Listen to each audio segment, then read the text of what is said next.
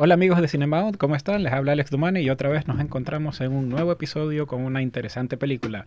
De nuevo, bienvenida María Emilia.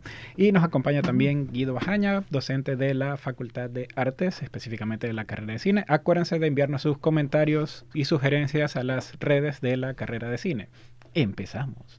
Esta película es Jojo Rabbit, una película muy interesante por el director Taika Waititi, el mismo que dirigió este, ¿cuál era? Me olvidé. Eh, Thor Ragnar, Ragnarok, porque todos son puras R y es enredado. Entonces empezamos a ver, ¿quién quiere empezar a hablar sobre la película? Mm, el invitado. A ver, wow. ¿qué fue? A ver, entonces, hoy vamos a hablar sobre esta película. Que, ¿Qué es la parte que más te parece interesante? ¿Qué es lo que más te llamó la atención de la película? Para luego partir sobre eso, para luego hablar sobre los personajes, etcétera, etcétera. Sí, bueno, primero gracias por la invitación. Eh, pues nada, esta película a mí me sorprendió más allá de la historia y lo, lo gracioso ¿no? que puede llegar a ser y lo absurdo, es la actuación de los niños. Claro. ah, por supuesto. Dios mío, yo creo que, eh, que esos niños se dupliquen y, no sé. Por eso hasta al, al, protagonista lo han nominado, ¿no? Ajá. Entonces, creo que digamos que es un reconocimiento a, al trabajo que hace, porque él como que lleva la película, ¿no? Sí, sí, no, y aparte, o sea, trabajar con niños siempre te dicen que es como complicado y obviamente es muy delicado, pero, o sea, ellos lo hacen tan bien. O sea, hubiese, parecería que ahí, no sé, han estudiado 20 años. claro, sí, en ese sentido el, el trabajo de los niños fue admirable. Excelente, sí. Porque normalmente, por ejemplo, eh, directores, por ejemplo, Spielberg siempre decía que lo más difícil es trabajar con niños, animales o agua. Cosas en el agua, en el mar, específicamente. Específicamente su película Tiburón. Tiene esa mala experiencia. Y, pero este, en este caso, los, los niños hicieron un trabajo excelente, especialmente Roman Griffin, que como tú dices, María Emilia, tiene. Este, o sea, está el premio para él, lo cual da, da a entender que fue un muy buen trabajo. Aunque a mí me gustó más fue el, el personaje secundario, el amigo de él. Claro. Eh, Yorkie. Yorkie. Sí, no. yo, yo.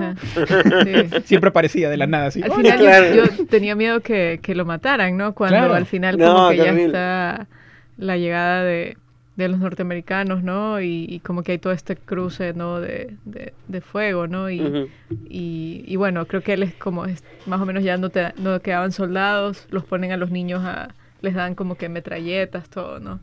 Y yo dije, Chuzo, no, no puede morirse. Claro, yo decía, no, no se va a morir, no, o sea... No, yo decía, no se van a morir hasta que vi que la madre murió. Y dije, uy, ya, pues aquí puede ser cualquier cosa. Sí, esa escena fue súper interesante porque es como que vino de la nada, ¿no? Yo creo que es como en Psicosis cuando matan a la, a la actriz principal, ¿no? Y acá como que nadie se iba a esperar que maten a Scarlett Johansson y de pronto... Y la matan así de un ni siquiera se ve la escena de su muerte, sino solamente hay ese pequeño detalle de los zapatos. Claro, de los zapatos. Y eso fue... sí. sí. Fue fino, como... Sí, o sea, en un plan, en una escena y el panfleto, ¿no? El, el panfleto, que ella cargado, sí. Más aún este, la, la carga en sí de eh, la carga emocional de lo de Jojo, -Yo, en el asunto de que nunca quería amarrarse los zapatos, así. A cada rato en la película se insistía eso y luego al final, pues en este caso, en esta escena, pues Jojo le amarra los zapatos a, a, la mamá. es, es, algo es simbólico bastante interesante y luego lo hace otra vez con... Eh, ¿cómo se llamaba ella? Con la chica también, con Elsa. Con Elsa. Sí. Y eso también fue este, muy interesante. O sea, a mí me pareció muy elegante esa, esa, ese, ese, montaje que se hizo además con las escenas de los eh, de las ventanas de las casas como si estuvieran mirando la escena. sí, eso fue algo, algo súper interesante. Sí, claro, y, o sea, y morir así, ¿no? Sí. Es terrible. no, pero lo de los zapatos es algo súper fuerte porque como que tiene esa, ese, ese, pues, ese significado, ¿no? De lo que uno recorre. Claro. Sí, y que ella, pues, esta, la mamá muere por justamente un, un ideal, básicamente. Sí. O sea, como que... Y tiene relación también con el camino que le toca ahora a recorrer a, a Yoyo, ¿no? Después de esa, muerte, cómo afrontar una situación de casa en un hogar donde básicamente solo es él y Elsa. Sí.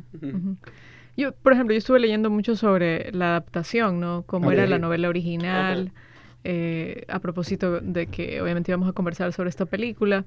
Y lo que me pareció interesante es que la novela original es mucho más eh, seria, ¿no? No tiene este tono cómico que le da el director, ¿no? En, su adaptación a, la película, ¿no? Por ejemplo, en, en, la novela, eh, acá por ejemplo él solo tiene como unas ciertas cicatrices en el rostro y bueno, la, la comedia está en que él cree que está totalmente desfigurado, ¿no? y que es horrible, ¿no? Que es un Picasso, le Exacto, sí. sí. Y, y, bueno, ahí hay también todo un juego de lenguaje eh, que se utilizaba en contra de los judíos, ¿no? Y, y que hacen como una conexión ahí con, con en este caso, su monstruosidad, ¿no?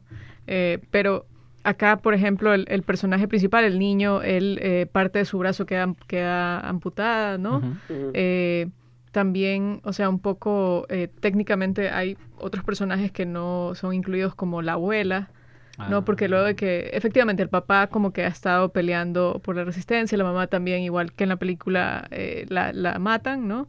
Y queda él solo con la abuela más Elsa, ¿no? Y un poco el, final es mucho más trágico, ¿no? Aunque yo creo que hay, hay índices de eso en el final de, de la adaptación, ¿no? Porque él literalmente le miente a Elsa por cuatro años. Acá vemos que es por un periodo más breve, ¿no? Sí. Donde le hace creer que todavía están bajo la ocupación alemana, ¿no? y, y, literalmente, bueno, ella cuando se entera se va, ¿no? Y, y lo deja, ¿no? Pero, pero acá, o sea, digamos que no es que es un final feliz, pero como termina con esa como pequeña escena donde tocan esa canción de David Bowie, ¿no? Y los dos están bailando, ¿no? Como en en, recuerdo de la mamá, ¿no? Que más o menos era que quien le decía que tenía que disfrutar de la vida, ¿no? Y bailar y todo, ¿no? Entonces como que tiene un, un final más... Es agridulce. Sí, Yo, lo, yo lo siento agridulce, porque claro, pierde a su madre, que es como su único vínculo familiar directo, pero, pero termina como reconstruyendo o rediseñando su familia, ¿no? Con Elsa, que al final es como... Además no se sabe si ella se va a quedar técnicamente, nada más como que le dice, bueno, ¿qué vamos a hacer? Y ella es como que en ese momento vamos a bailar, ¿no? Pero no es que le dice, nos vamos a quedar juntos y vamos a ser una familia, ¿no? no, no, tampoco, tampoco eso, pero que al menos ellos se tienen al otro, que es como lo, lo importante. Y algo que más que me pareció súper chistoso y anecdótico es que, bueno, él como que el director eh, se topa casualmente con esta novela, ¿no? Pero hay gente que dice que creen que no la terminó de leer, como que él lleva la mitad y se inspiró y empezó a hacer el guion, ¿no? Obviamente cuando ya iba a concretar la película ya... Porque hay muchos puntos de coincidencia, o sea, como que la línea base de la, de la novela está ahí, ¿no? Sí. O sea, todos los hechos ocurren en, esa, en ese orden, ¿no? Pero, pero, o sea, no me sorprendería porque obviamente así también puede ser el proceso creativo, ¿no? No necesariamente lees toda la obra, sino que ya puedes empezar a hacer tu propia versión. Por ejemplo, en la novela no hay un Hitler imaginario. Claro. Todos esos elementos él los incorpora a la, a la película, ¿no? Sí, a mí me, parece chistosísimo, ¿no? Como pone... O sea, no, no desde una situación, obviamente, moralista, ¿no? Pero sí, desde lo absurdo. Lo absurdo que, que, pudo, que fue el, el, nazismo, ¿no? O sea, desde que desde que hay un campamento casi que vacacional donde puede ir el hijo a entrenarse para ser un guardia del, Hitler. Y claro, y todo o sea, todas las rutinas que ocurren dentro de ese, campamento. Es, muy chistoso. Es muy. O sea, tira lo absurdo. Claro. Pero ese es el punto, ¿no? Como dejar en absurdo a, esa, a, esta, a esta gente, ¿no? Eh, creo que la, la, escena que más representa eso es la escena de los saludos, ¿no? sí. Claro, a Hitler. Sí, y claro, todo, o sea, para todo. Y llevan 15 minutos saludándose, pero nadie sabe cómo terminarlo. Ajá, sí. Es como que ellos, un poco en lo que decía el productor, ¿no? Ellos inventaron todas esas normas, en cierto grado algunas ridículas, ¿no? Y es como que tratar de exponerlo, ¿no? Sí. El intro me parece también muy, muy, muy chévere, ¿no? El de, con la canción de los Beatles. I wanna hold your hand. Y claro, sí. Lo chévere es que son, son como que versiones, eh, asumo que están en alemán, ¿no? Sí, sí. Sí, estaba en alemán. Pero claro. Hasta la de David Bowie también al final. Sí, todo, el, o sea, es como... Todo el soundtrack está... Es, es, está en alemán, pero justo como por ese sentido del nacionalismo, ¿no? Porque la época era, era, como, no, pues tiene que imponerse, es, es, como las películas. O sea, no, no podía verse una película que no esté en, en alemán. Claro, es un buen detalle. Y también el hecho de, este, claro, y al, y al, comienzo también el hecho de que esté canción de los Beatles más...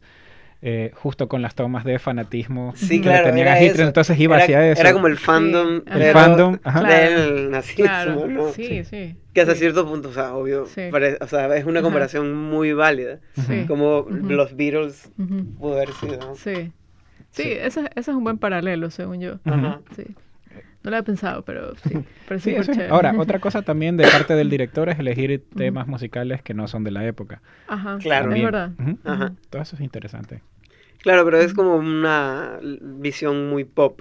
Sí. Sobre todo. O sea, por ejemplo, la de los Beatles, I Wanna Hold Your Hand, o sea, tiene relación yo creo que con el saludo, justamente. Así es. Con el, el Hitler.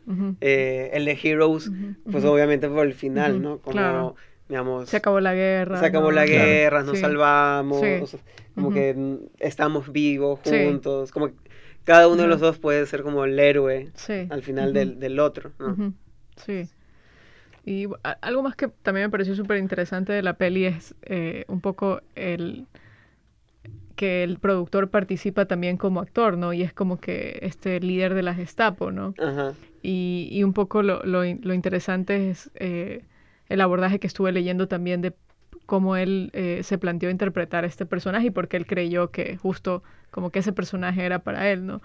Porque más o menos él, él hacía la, la, la, lógica de que probablemente los miembros de la Gestapo eran personas que estaban inclinadas mucho más hacia lo burocrático, porque obviamente las personas que tenían más como que la parte física, ¿no? Eh, iban a ir a, a, la parte militar, ¿no? Ajá, la parte de campo. Entonces por eso como que un poco ahí él juega con el hecho de que, de que él y los otros personajes son personajes relativamente que al mismo tiempo parecen seres así como que inofensivos, pero que ocultan también como que un gran poder de hacer daño, ¿no? Sí. Sí, eso sí.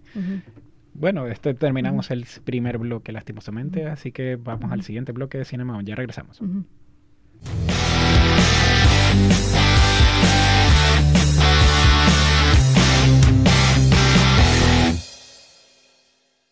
Regresamos a Cinema y regresamos a hablar sobre Jojo Rabbit. Continuamos hablando sobre los personajes en sí que estábamos haciendo. Eh, hablemos un poco, por ejemplo, sobre el rol que hace el mismo Taika como Hitler en la película. Espérate, hagamos un minuto de silencio por Franco y por todas las personas que le hemos spoileado la película, sí. Eso, eso creo que debe eh, avisarse al inicio del programa, ¿no? Que va a haber spoilers. Pero podemos poner un mensajito ahí cuando lo posteemos. O podemos poner un beep en todo el programa, ¿no? No, mentira. no, pero... en todos casos también en sus comentarios pueden decirnos cuál fue la parte que más les dolió en el spoiler después, cuando vayan a ver la película. ¿Cuál fue el, peor spoiler? Sí. Vamos a hacer la premiación. Yo tengo, mi favorita. Pues no, el personaje es, es, o sea, lleva la, o sea, si bien es cierto, no podría estar, ¿sí? Y la película ah, podría, la, podría la película podría continuar y seguir su rumbo normal. Eh, yo creo que está por el hecho de, de hacer todavía más absurdo esto, ¿sí? O sea, el lo solo pensar que que alguien tiene de amigo imaginario a, Adolf Hitler ya es absurdo. O sea, yo, yo quisiera, no sé, trabajar en, hubiese trabajado en ese, en ese equipo y ver el momento en que hicieron el pitch del proyecto. O sea, todo el mundo que lo escuchaba se iban a reír, ¿no? Como, sí, güey, tiene un amigo imaginario que es Adolf, Hitler.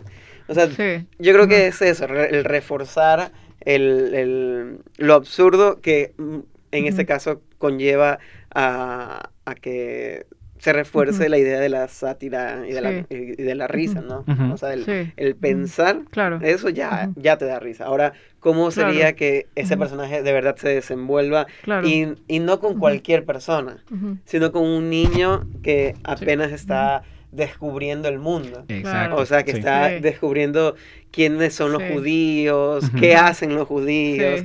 Va a ser un libro sobre, sobre los judíos, como si fuesen alienígenas. ¿no? Claro.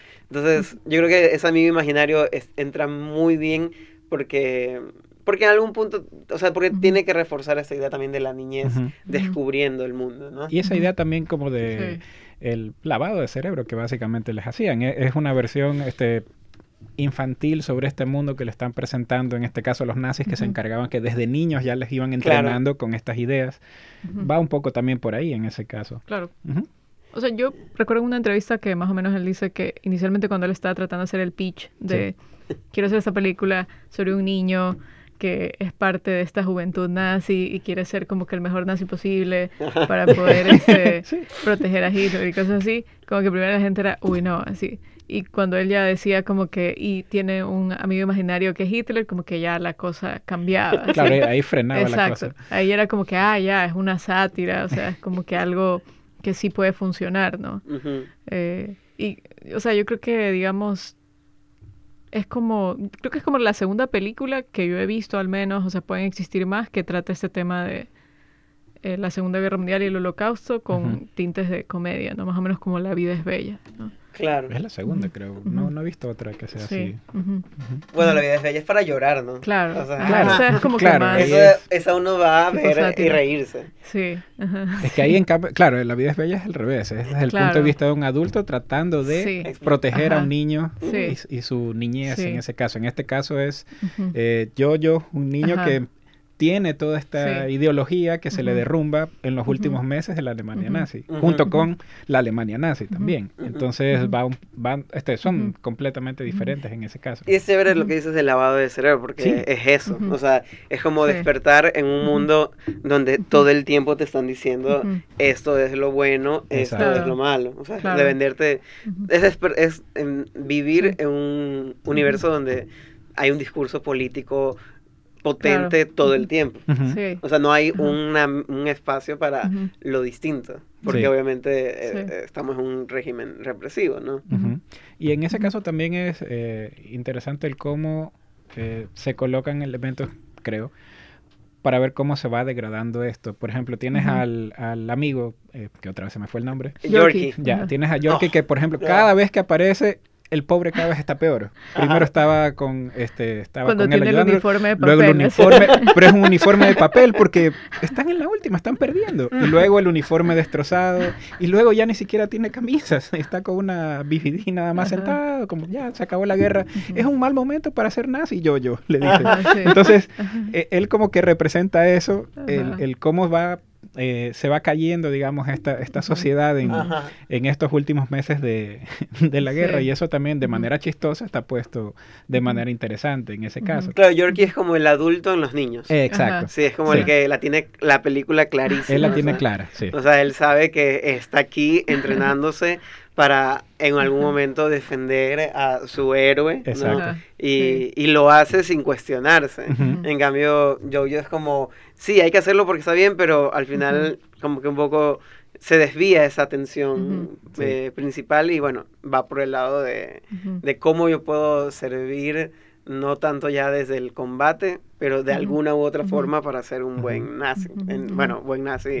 entre comillas. Claro, entre comillas, ¿no? Es que, claro, eh, por ejemplo, cuando hablaba con, con Jojo, por ejemplo, él, él, Jojo era más preocupado, sí, tengo una novia, pero es judía, que sí, no sé, ah, Jojo, qué chévere, ¿te acuerdas? Pero él decía, sí, pero hay un problema, hay un problema más fuerte, ¿cuál es? Nos están atacando los rusos, los chinos, todo, todo el mundo nos está atacando. Claro. ¿Por qué? No sé, pero nos están atacando. Entonces, era como, bueno, claro. incluso hasta esa escena en que, en, el que él prefiere saludarlo, a su gran amigo que sostener la bazuca. Entonces, ah, hola yo, yo, Bloom, se cae. No importa, pero es la amistad de ellos lo más importante. Sí. Eso es interesante también en ese personaje. Me, acordé de la escena de, de, que aparece con el uniforme que se mandó a diseñar este Ah, sí, ah, que parecía broma cuando lo dije. Claro.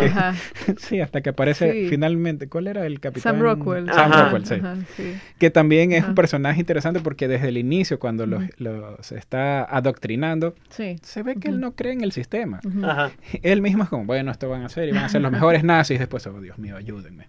Esto está mal. Pero no importa, tengo que hacerlo. Y creo que le faltaba un ojo también, había perdido un ojo y por eso fue que no podía seguir luchando.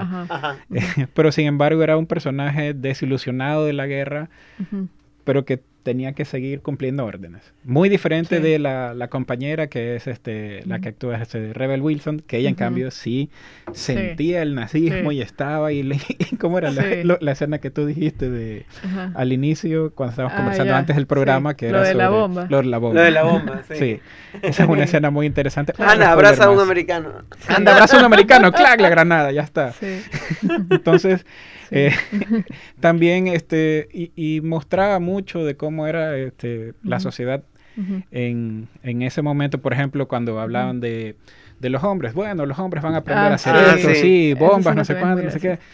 Y en cambio las mujeres, por supuesto, van a aprender cosas muy interesantes como coser, tejer y embarazarse. O sea, ¿qué? y, todo el mundo se queda así como, ¿qué? Y el personaje reúne así. Yo di 18 hijos para Alemania. Oh. y todo el mundo se queda como, ¿qué es esto? Pero no importa, en el momento sigue avanzando, sigue avanzando. Y no había tiempo para, para preguntarse más. Es esa idea que le meten a los niños, que le metían a los niños en ese momento. Y, y es muy interesante cómo con comedia estás tocando un tema muy serio, que es lo que al inicio también cuando recién mencionaban sobre la película, se decía la película, mucha gente empezó a atacar la película sin verla por el hecho de no, va a hablar sobre el nazismo, sale Hitler, no puede ser que Hitler sea gracioso, no puede ser que Hitler sea simpático, por lo tanto, no, boicot. Entonces habían problemas por eso también al inicio, pero la película resulta ser muy diferente. Es una realmente, es realmente una sátira sobre eso. Claro, es poner en, en, en, un campo de burla. Exacto. Totalmente al, al, nazismo. Claro. Sí, porque ya sabes que desde el campamento. Desde el campamento. O sea, yo, no sé, tengo un sobrino que ahorita le vamos a poner un vacacional. Es como eso, un vacacional. un vacacional, sí. Es un vacacional para niños de escuela que vayan a es que es loquísimo. Lanzar granadas, cuchillos. Exacto. Y algo súper interesante que también vi en una entrevista a Steven Merchant era que un poco lo que él decía es que estas figuras, ¿no? Que se vuelven así dictadores como Hitler, ¿no? Un poco la, la, herramienta que ellos utilizan es el miedo. Claro. Y como que el antídoto al miedo es, en cierto grado, la risa, ¿no? Entonces, cuando ya los vuelves objetos de burla, ¿no? Cuando ya como que te puedes reír de ellos, en cierto grado el miedo se disipa y por eso como que ellos veían que eh, tener como que este Hitler imaginario, que obviamente es una versión cómica, ¿no? Eh, posibilitaba esto de que esa figura, digamos que, ya que obviamente ya ahorita no provoca miedo porque han pasado demasiados años, ¿no? Pero en cierto grado, eh, sí, es como una especie de rebeldía en contra de, del personaje, eh, por más que tal vez algunas personas lo vean desde la otra óptica y digan, bueno, están haciendo en cierto grado amigable a... Porque bueno, no es amigable, en verdad. él, claro, no es, él es como, más bien le quiere decir a Yoyo todo lo que tiene que hacer, ¿no? Es, manipulador. claro, es manipulador y... Es, ajá. Pero igual es un personaje del que te ríes, ¿no? Ah, sí. y, y, lo interesante también es cómo la presencia de él como que va disminuyendo a medida que la película avanza, ¿no? Y eso significa que su poder también sobre las decisiones que toma yo también va disipándose, ¿no? Claro, sí, va relacionado justo también con el, también el, el contexto en el que están, ¿no? O sea, poco a poco la Alemania va perdiendo, va perdiendo y por ende ese mismo imaginario no está apareciendo. O sea, no aparece sino hasta el final que ya sale con una bala. Acabo de recordar la escena. ¡Spoiler! Otro spoiler más de los está, tantos. Está comiendo un unicornio, algo así. ah, sí. Que era que no tenían ni qué comer. Eh, y sin ah, embargo, él comiendo un unicornio. Un banquete así. Un banquete con un unicornio. Sí, Otro spoiler más. Acuérdense de enviarnos a los comentarios cuál fue el spoiler favorito. Claro. Sí, sí, cuando vean la película, solo acuérdense de este programa y digan, ¿por qué lo escuché antes de ir a ver la película? Sí. Pero bueno, hay muchas más escenas. Que podemos hacer esto. no, yo me identifico bastante con Jojo. Yo creo que si me tocaría lanzar una bomba, o sea, por alguna razón. Te rebotaría. Me rebotaría, o sea, explotaría al lado mío. Y diría, bueno, pues no puedo hacer nada más.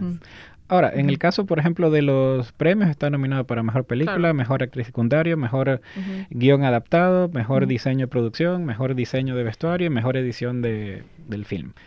Eh, ¿Qué opinan sobre estas nominaciones? O sea, yo creo que diseño de vestuario, eh, el diseño de vestuario es muy bueno, sí. Eh, tal vez este montaje como tal no le veo como que un montaje es bueno, pero no lo veo como para nominación. Hay otras películas que fueron mucho mejor en ese sentido. Por ejemplo, eh, Parasite. Parasite, por ejemplo. Parasite es una lección de montaje. Es favorita, sí. O sea, yo creo que nadie, si tú le preguntas qué te pareció chévere Jojo Rabbit, va a decir el montaje. O sea, no. No, claro. Porque, claro, o guion adaptado, quizás. Sí, eso está guion adaptado, sí. Porque, ajá, se toma, ajá, se toma muchas como libertades, que libertades, sí. Ahora, por ejemplo, en, Mejor Actriz Secundaria, no sé, Scarlett Johansson... Para mí fue Scarlett Johansson en pantalla. Pero sí, no, no, creo que... Exacto. Eso es algo que conversábamos antes de que empezamos a grabar, que... Ah, sí la mayoría, o sea, el casting es muy interesante porque es un casting como que donde hay algunos actores de otras nacionalidades. O sea, está Sam Rockwell, que es norteamericano. Eh, también está, bueno, Rebel Wilson, que me parece que es australiana, ¿no? Australiana. Eh, no sé si estoy bien o mal ahí en eso, ¿no? Eh, Alfie Allen, que me parece que es de, Inglaterra, ¿no? no sé si estoy mal ahí, pero, pero es como que hay un cast muy diverso, ¿no? Y Scarlett Johansson, que definitivamente, obviamente, ella es estadounidense. Entonces, creo que como es una sátira, funciona, porque el tema de los acentos era como un poco a veces también risible, ¿no? Y creo que eso le restaba a, sus actuaciones. Pero como, era como es una sátira, no te importa. Ajá. Sí. Sí, eso también funciona. Sí. Aunque lastimosamente hemos llegado ya al final del programa. si hubiéramos seguido hablando más sobre yo y dando más spoilers todavía para que nos maten luego. Sí. en ese caso. Pero bueno, en todo caso, pues sería para ya en otra ocasión seguir hablando de esta película. Gracias, Guido, por estar aquí con nosotros. Muchas gracias. Sería otro programa para seguir conversando. Maribilla. No sé si me equivoqué en que Steven Merchant participó en la producción, pero me pareció que sí, porque en una entrevista obviamente vi que eh, el director le decía que él había conseguido el dinero, entonces dije, no, Pero si no, o sea, fue un lapsus ahí. Nada más quería aclarar eso. Créeme aunque más nos han de querer matar es por los spoilers en sí, pero bueno. Bueno, muchas gracias a todos. Acuérdense de enviar sus comentarios a las redes de la carrera de cine. Muchas gracias y hasta un próximo Cinemaun.